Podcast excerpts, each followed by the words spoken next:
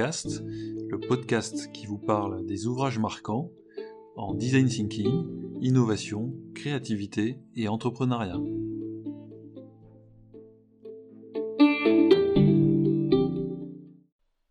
Alors Philippe Zilberzen, euh, bonjour, merci euh, euh, d'être sur le podcast du Design Bookcast. Euh, vous êtes professeur à EM Lyon Business School, vous êtes aussi entrepreneur, vous êtes un spécialiste notamment de, l'effectuation, ces principes qui guident l'action entrepreneuriale, et vous avez récemment publié un nouvel ouvrage, Petite Victoire, qui justement s'intéresse cette fois au changement dans les organisations, pas seulement dans les entreprises et sur les marchés.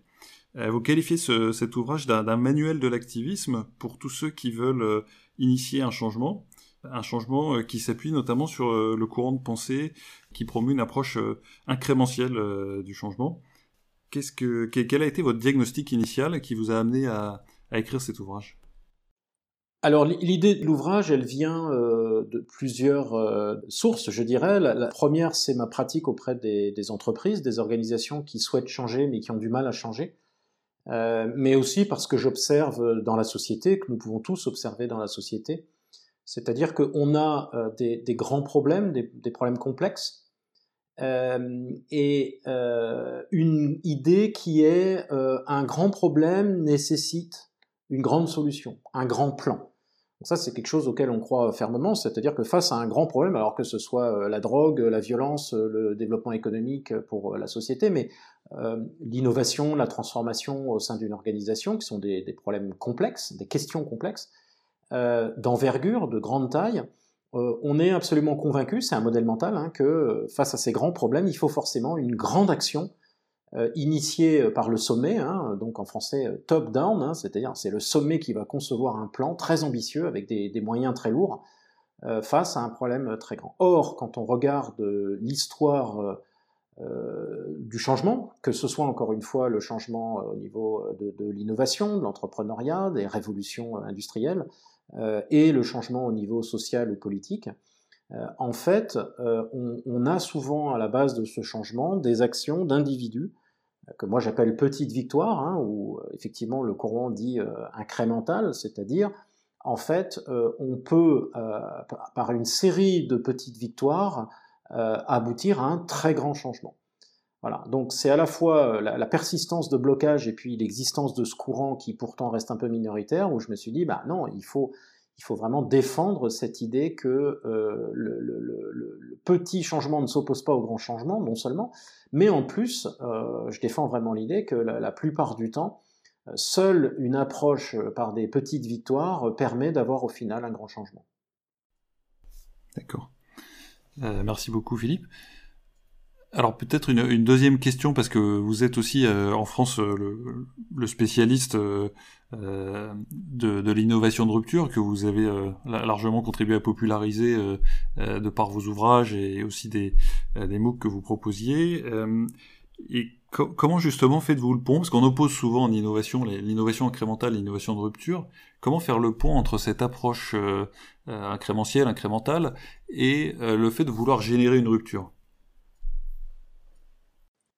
Alors effectivement, on oppose souvent incrémental et rupture. incrémental, c'est l'amélioration de quelque chose qui existe déjà. Donc si c'est un produit, bah, le produit va être un peu plus performant, un peu moins cher. Et puis l'innovation de rupture qui consiste à redéfinir euh, ou à inventer un nouveau marché, euh, plus généralement un changement très profond, que ce soit un changement sociétal, un changement politique, euh, ou un changement, encore une fois, de, de, produit ou, de service. Et on, oppose les deux et à raison. La, la, la chose qu'on qu oublie de, de mentionner, c'est qu'en fait on fait une confusion entre euh, la notion de rupture, qui est un changement très profond, et l'immédiateté. C'est-à-dire qu'on pense que la rupture, c'est non seulement un changement très profond, mais un changement euh, très brutal.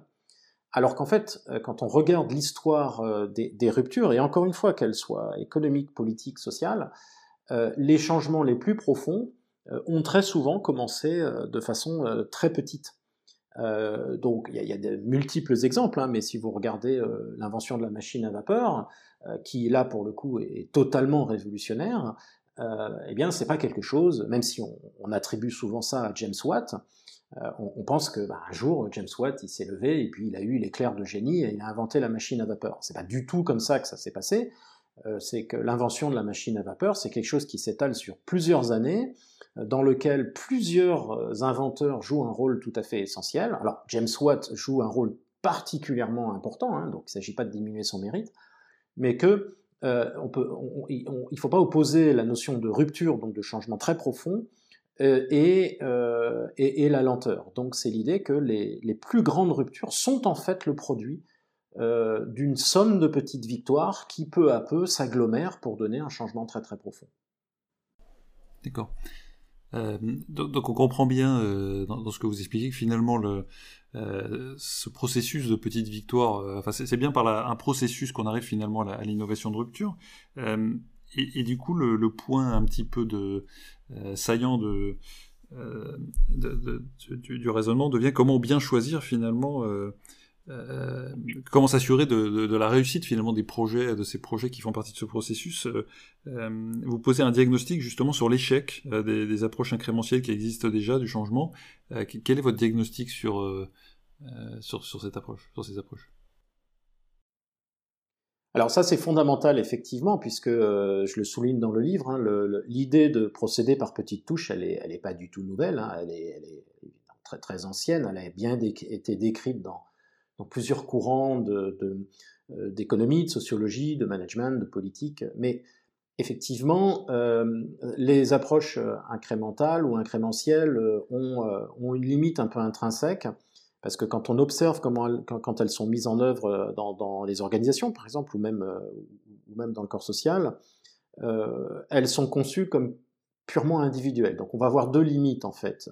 un, elles sont conçues comme purement individuelles, c'est ma petite victoire à moi.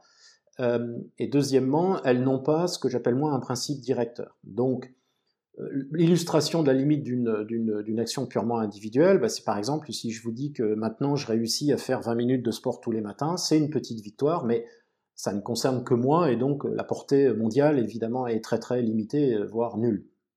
Donc l'enjeu, c'est évidemment comment euh, mon action individuelle va pouvoir se combiner à l'action des autres pour au final avoir un effet. Et donc, il va y avoir deux éléments tout à fait fondamentaux, c'est que, un, ces petites victoires vont être co-construite, hein, c'est-à-dire qu'une petite victoire, c'est toujours quelque chose de collectif.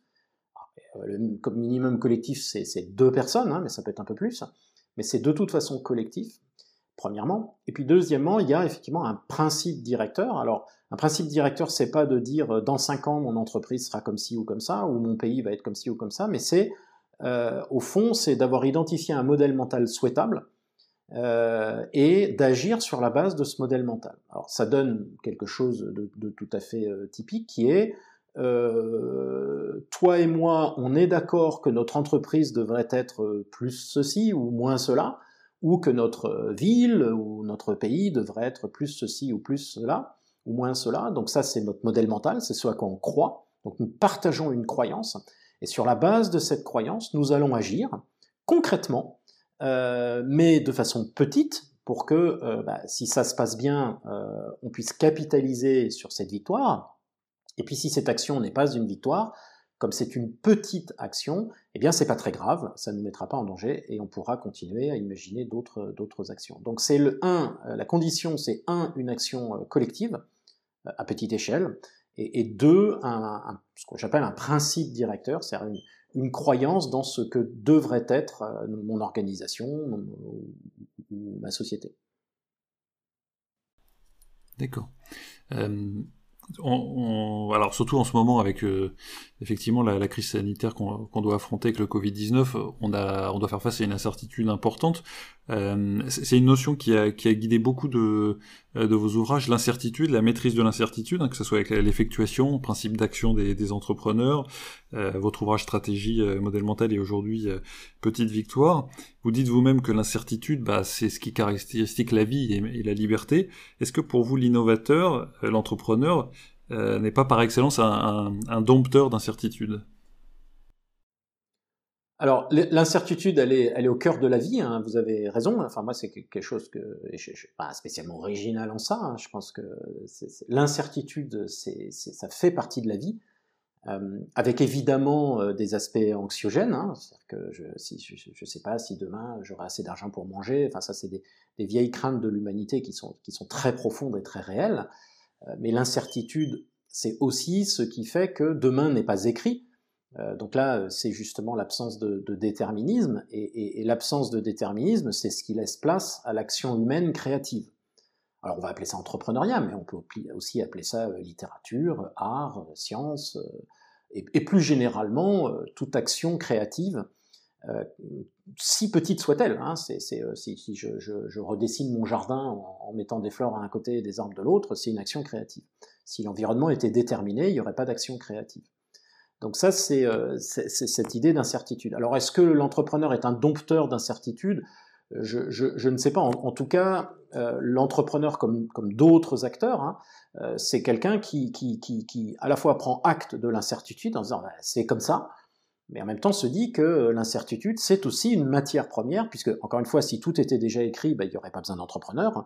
Euh, et donc, l'incertitude, c'est euh, quelque part la condition euh, nécessaire, certes pas suffisante, nécessaire de notre liberté pour agir de façon créative. Donc, il y a un rapport extrêmement étroit entre euh, l'entrepreneuriat au sens le plus large, l'action créative, on va dire, euh, et l'incertitude. D'accord. Merci beaucoup Philippe. Alors merci euh, pour, pour votre ouvrage également, merci pour vos propos qui sont très libérateurs en ces temps particuliers. Je recommande votre ouvrage Petite Victoire aux éditions d'Ateino, qui, est, qui est disponible euh, dans toutes les bonnes librairies euh, et, euh, et, en ligne. Et je recommande également, puisque j'ai eu la chance de même le suivre, votre MOOC sur l'effectuation, qui est aujourd'hui disponible sur Coursera, pour ceux et celles qui voudraient bah, en savoir plus sur les principes d'action des entrepreneurs, sachant que vous avez aussi écrit un ouvrage sur ce sujet, pour ceux qui préfèrent lire, Effectuation, qui est aussi disponible dans sa deuxième édition, je crois, c'est ça? Tout à fait, tout à fait deuxième édition qui est parue euh, il y a un an. Merci beaucoup Philippe, à très bientôt. Merci Thibault, au revoir, à bientôt.